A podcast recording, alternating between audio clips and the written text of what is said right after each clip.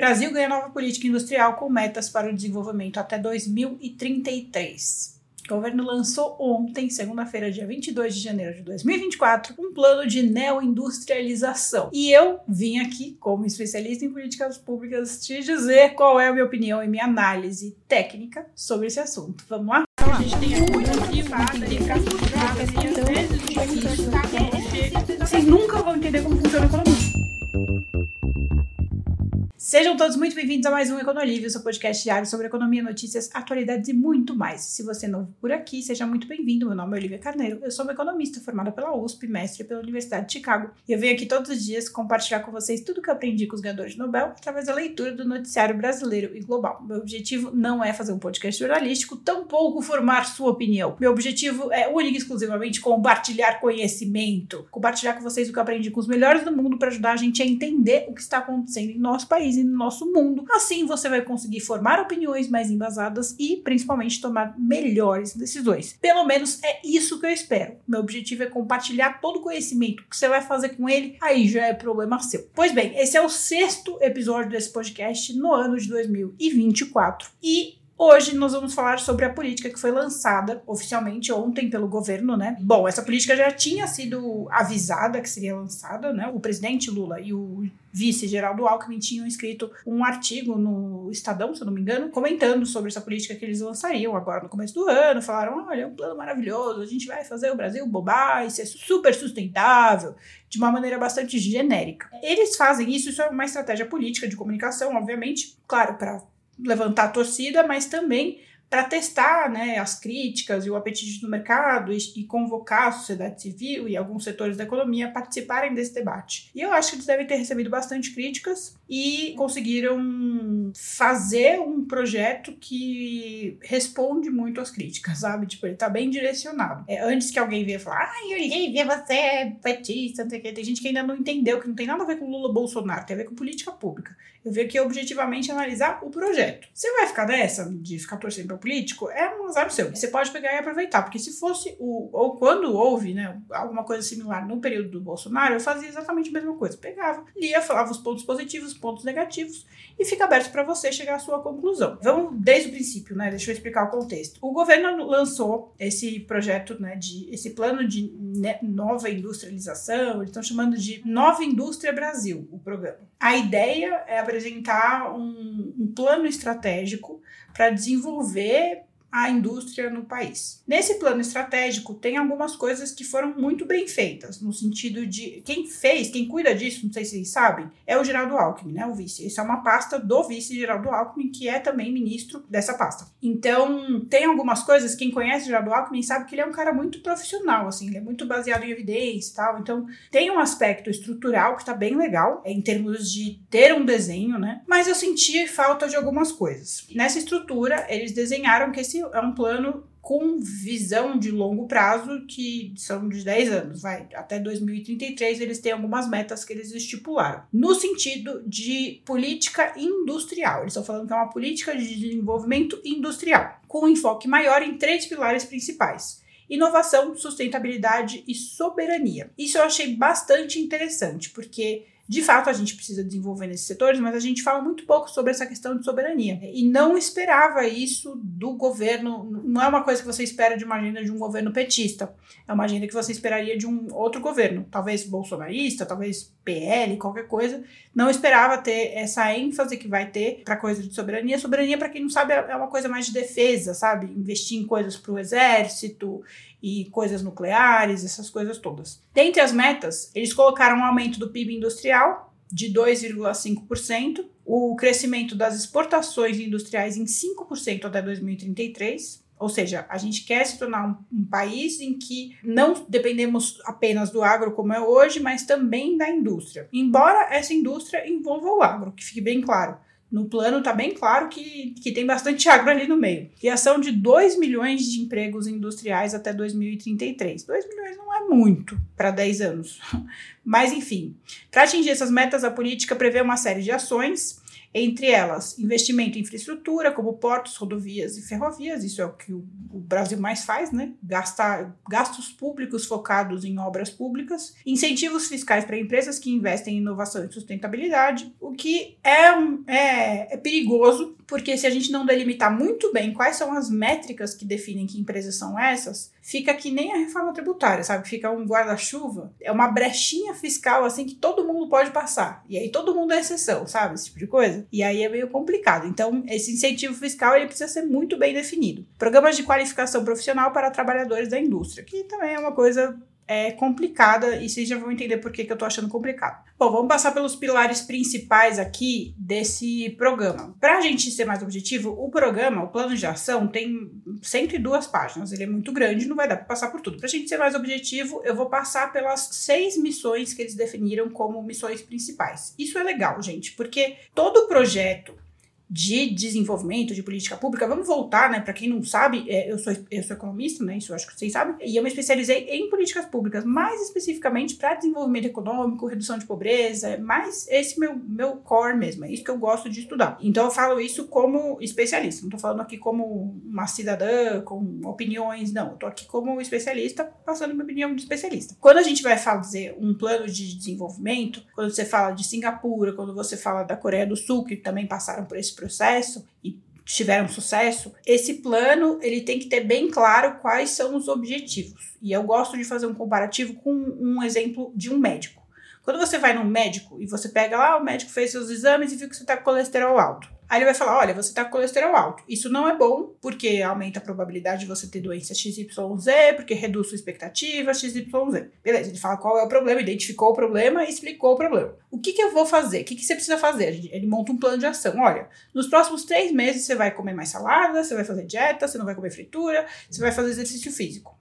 Se daqui a três meses, quando você voltar aqui, o seu colesterol não tiver baixado, aí a gente vai pensar em tomar remédio. Mas por enquanto, vamos tentar só na, na, na base de uma mudança de hábito. O que, que teve nesse plano de ação? Teve a identificação do problema, depois a proposta de uma solução e ele colocou uma meta. Então, sei lá, eu não sei número de colesterol não tenho a menor ideia, mas vai fingir que seu colesterol é 100, nem sei se 100 é um número de colesterol, seu colesterol é 100, e o médico quer que chegue em 50. Então ele fala: olha, se, se daqui a três meses, quando você chegar, não tiver próximo de 50, é, a gente toma né, uma medida mais drástica que é você tomar o remédio. Mas se tiver perto de 50, e 50 a gente resolve só com mudança de hábito. Então, ele colocou uma meta, colocou um, um, um, paradigma ali, uma, uma solução, né, uma meta de solução, e ele colocou o plano de ação. Você vai fazer isso, isso, isso, isso. Isso é a forma como a gente pensa numa política pública. Então a gente identifica o problema. Olha, o país tem um problema sério de que a população ganha mal. A população é muito pobre, a renda é baixa. É, isso é um problema por quê? Porque as pessoas não têm acesso à, qualidade de vida, porque é, as pessoas não estão felizes, porque as pessoas não conseguem consumir, né, não conseguem adquirir os bens básicos, serviços básicos, e isso é um problema. A gente quer, o nosso objetivo é que as pessoas sejam felizes e tenham acesso aos recursos básicos, pelo menos, no mínimo. Tá, identifiquei o problema. O que, que eu vou fazer para resolver esse problema? Ah, eu vou aumentar a educação, vou aumentar o emprego, vou aumentar a renda, vou aumentar isso, vou aumentar aquilo. E o que, que eu espero? Qual é a métrica que eu vou usar? Ah, se daqui a 10 anos eu avaliar e a população ainda tiver, sei lá, metade da população ainda tivessem acesso a tais e tais recursos, se a renda da população ainda estiver abaixo da renda global, sei lá, alguma métrica sobre renda, sobre qualidade de vida, aí eu vou tomar outras medidas, mas eh, a minha meta é nesse prazo, né, em 10 anos, conseguir fazer com que a população do país é, aumente a renda, seja mais feliz, tenha mais acesso à educação, etc e tal. Você coloca quais são as metas. E você coloca em números, objetivos. Não pode ser uma coisa subjetiva. Ah, melhorou ou não melhorou? Melhorou ou não melhorou? Sabe? Ah, eu acho que melhorou. Ah, não, eu acho que na ditadura era melhor. Não. Tem que ser uma coisa objetiva. Aqui a taxa de analfabetismo é essa, agora a nossa meta é que não tenha analfabetismo, seja zero. Entendeu? É esse tipo de noção que a gente tem que ter. Tem que ter bem bastante claro qual é o problema qual é a solução e o que, que a gente vai fazer para chegar nessa solução. Por quê? Porque se você estiver fazendo uma coisa que não está funcionando, você consegue medir e mudar a sua estratégia. Então, isso é muito importante, porque não adianta você falar assim, ah, eu, eu tô colesterol alto e, poxa, o médico me falou que eu tô colesterol alto, eu parei de comer pastel todos os dias, mas meu colesterol não tá baixando.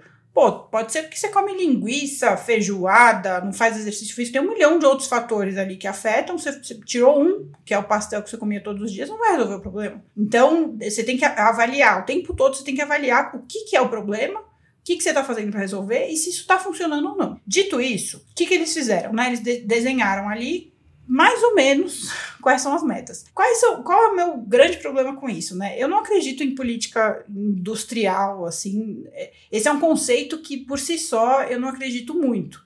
Porque não é o objetivo, né? A gente não pode ser o objetivo de um país ter uma indústria forte. Para quê? Se a gente tem uma indústria forte e a população continua carente, não adianta nada a gente ter uma indústria forte, certo? A gente tem, o objetivo final deve ser sempre medido em qualidade de vida da população. Isso é uma visão muito neoliberal, tá? Eu falo neoliberal entre aspas porque é a terminologia que a galera usa. O FMI, quando veio emprestar dinheiro para o Brasil, naquela época da reestruturação, que fez o plano real, etc e tal, quando o FMI emprestou dinheiro para o Brasil, o FMI falou: olha, Brasil, e o Banco Mundial, né? Pô, Brasil, beleza, a gente vai te emprestar uma grana, a gente vai te dar um suporte, mas eu vou te dar métricas. Eu quero que você diminua a analfabetização, eu quero que você aumente o número de crianças na escola, eu quero que você tenha maior número de crianças vacinadas, e aí, conforme você for atingindo essas metas, eu vou te dando dinheiro. Então, é uma visão bem clara, assim, não é só desenvolver a indústria, é desenvolver a indústria para melhorar a qualidade de vida das pessoas. Se a gente não tiver isso muito claro, a gente pode se perder e pode ter um mega desenvolvimento industrial com uma grande desigualdade social, que não faz o menor sentido. Né? O objetivo final não é desenvolver a indústria.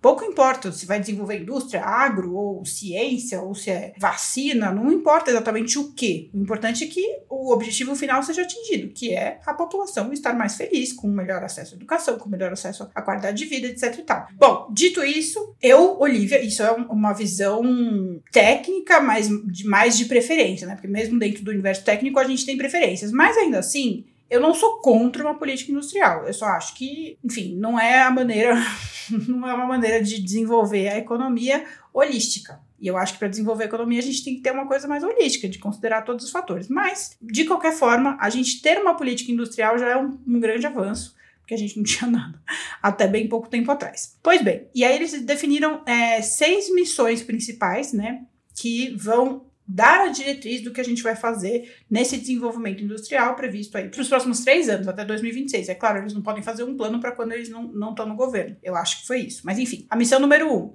Cadeias agroindustriais sustentáveis e digitais para a segurança alimentar, nutricional e energética. Eles colocaram umas metas de aumentar o PIB do setor agropecuário, de melhorar a agricultura familiar, e são metas com números bem legais. Não sei se é factível, mas são números interessantes. O que me, me pega é justamente o fato de ter números. A gente está aqui, eles falam bem claro, hoje a gente está aqui, a gente tem 18% de mecanização da agricultura familiar e a gente quer ter 70%. Então tem bem claro, assim, a gente está aqui, a gente quer chegar aqui. Estamos caminhando nessa direção, sim ou não? E eles colocam os desafios e quais são as ações que eles vão fazer. E eles fizeram vários programas para explicar como que eles vão atingir esse objetivo. Missão número 2: complexo econômico industrial da saúde resiliente para reduzir a vulnerabilidade do SUS e ampliar o acesso à saúde. Isso é bem cara de Geraldo Alckmin, para quem não sabe, ele é médico, né? Ele é muito disso da saúde. Enfim, super legal, tem metas bem é, definidas no sentido de estimular a produção de remédio dentro do país, melhorar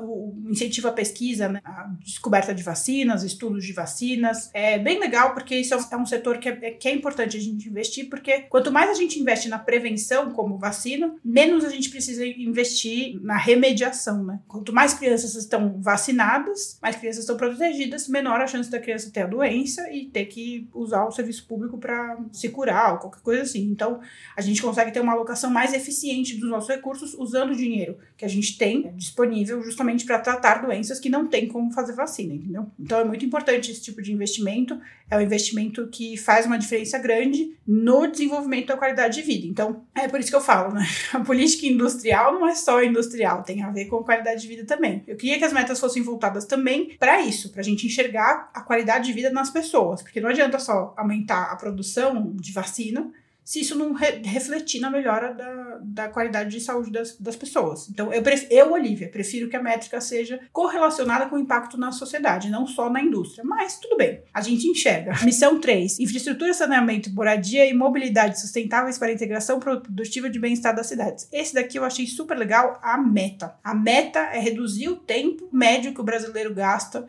em transporte entre a casa e o trabalho, né? A, met, a média hoje é 4,8 horas semanais e eles querem reduzir, acho que para 3, três horas semanais, alguma coisa assim. Também tem uma meta específica sobre é, o transporte público sustentável, né? Então, ônibus elétricos, etc e tal, focado na cidade. Achei super legal, faz todo sentido também, tem tudo a ver com a qualidade de vida da população, com a melhora da vida da, das pessoas, embora não esteja desenhado ali nas metas, que a meta final é a melhora da vida das pessoas, eu acho que ficou bem, bem desenhado a proposta. Missão 4: transformação digital da indústria para ampliar a produtividade. Esse daqui eu achei mais genérico. Embora talvez seja uma falha minha de não entender muito desse setor, mas enfim, eles falam ali de capacitação, investimento em, é, em desenvolvimento tecnológico, em empresas de alta tecnologia para ampliar a cadeia nacional, etc e tal. Parece ser legal, mas eu não sei mensurar, assim,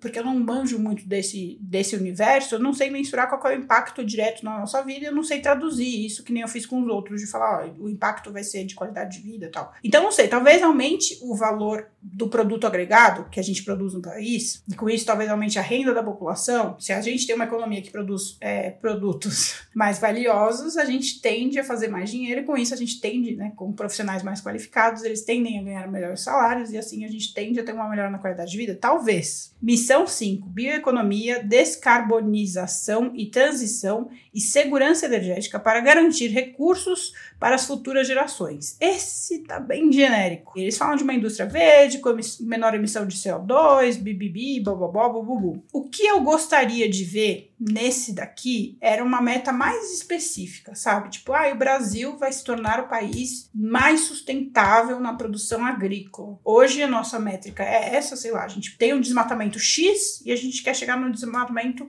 X dividido por mil, e causar muito menor dano ao meio ambiente, e esse daqui é o parâmetro. Mas enfim, até que eles têm umas metas é, bem definidas, eu só acho que está muito distante do que a gente, como população e sociedade civil, consegue enxergar. Então, se eles tivessem umas métricas mais. Eu acho, né? Eu sei que tem gente do governo que assiste, talvez sirva de dica aí, mas eu acho que se as métricas fossem coisas mais, mais pontuais, assim, olha, eu quero ser o país que tenha a melhor produção de carne do mundo. A gente vai ter um selo de garantia que, se veio do Brasil, o mundo inteiro vai saber que a nossa carne teve uma produção limpa, sabe? Alguma coisa nesse sentido. Eu preferia que fosse nessa linguagem, mas a linguagem que tá não, é que tá ruim, é que é difícil de, de compreender e entender o impacto real na nossa vida. Mas enfim. E a missão número 6, tecnologias de interesse para a soberania. Esse daqui é bem interessante, tecnologias de interesse para a soberania e defesas nacionais. A gente não é um país que investe muito em, em defesa, né? Quando a gente fala de defesa nacional, a gente tá falando da marinha, do exército, enfim, tecnologias que fazem sentido, porque se tiver uma guerra a gente tá ferrado. Não não só por isso, mas também porque o, exército tem sua função também, até para o desenvolvimento industrial. Então eu achei bem interessante essa forma como foi colocado. Dentro de cada uma dessas missões, eles apresentaram vários programas que vão caminhar a gente para essas questões. O que eu senti falta foi isso que eu falei, né? Da meta ser uma coisa mais traduzida para como que isso vai se traduzir no meu bem-estar, efetivamente. Senti muita falta disso. Outra coisa que eu senti falta são,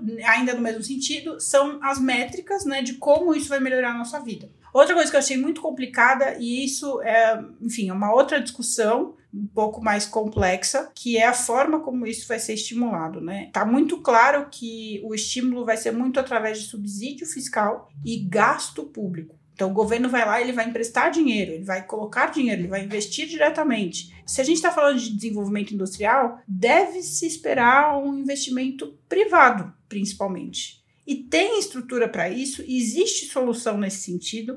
Muitos países no mundo se desenvolveram e se desenvolvem assim. Não estou falando que o governo não deve, não deve ter investimento do governo, não é isso. Deve. Só que ele não deve ser central nessa questão. É claro, ter um incentivo ali, outro, ter um, um, um investimento inicial para o desenvolvimento de uma tecnologia, tal, isso tudo faz todo sentido, é óbvio. O que não faz sentido é que dependa disso. Por quê? Porque se for uma economia, se for uma indústria que se desenvolveu totalmente baseada no subsídio e dinheiro público, quando não houver subsídio ou não houver dinheiro público, essa indústria morre, se ela não for competitiva o suficiente. Então, assim, dá para fazer? Dá. Só que a gente precisa prestar bastante atenção se essa indústria está adquirindo autonomia. É como você criar um, uma criança, né? Óbvio, o pai precisa estar tá presente ali, cuidando da criança, tal, instruindo a criança, orientando a criança, sustentando a criança. Mas chega um momento que a criança precisa caminhar sozinha. Se a criança não estiver, né? Se a criança, se o adolescente, adulto, sei lá, se a pessoa não estiver caminhando sozinha, significa que foi falho. Então, assim, a gente precisa desenvolver autonomia. E isso é muito complicado, principalmente levando em consideração o contexto do Brasil. É uma discussão complexa, que as pessoas geralmente preferem ter uma resposta sim ou não. Vai investir dinheiro público ou não? Mas não é tão simples assim. Pode ter investimento público, ele tem que ser bem feito. Pode não ter investimento público e ele ser mal feito. Existem todas as possibilidades. Todos os países se desenvolveram com investimento público, Estados Unidos, China, Coreia do Sul, todos os países. Não tem um país no mundo que não tenha se desenvolvido com dinheiro público. É importante dinheiro público, sem sombra de dúvidas. Faz parte do sistema capitalista. Mas, desde que ele sirva apenas num suporte, num alicerce ali complementar, não principal. Então a gente tem que tomar bastante cuidado com isso. Enfim, essa, essas são as minhas críticas principais. Tentei passar por tudo. O programa é bem longo, vou deixar o link aqui para vocês acessarem, caso vocês tenham interesse. Eu acho que para quem é investidor, quem é empresário, tal, esse programa dá muitas dicas de quais indústrias vão crescer nos próximos anos, que nem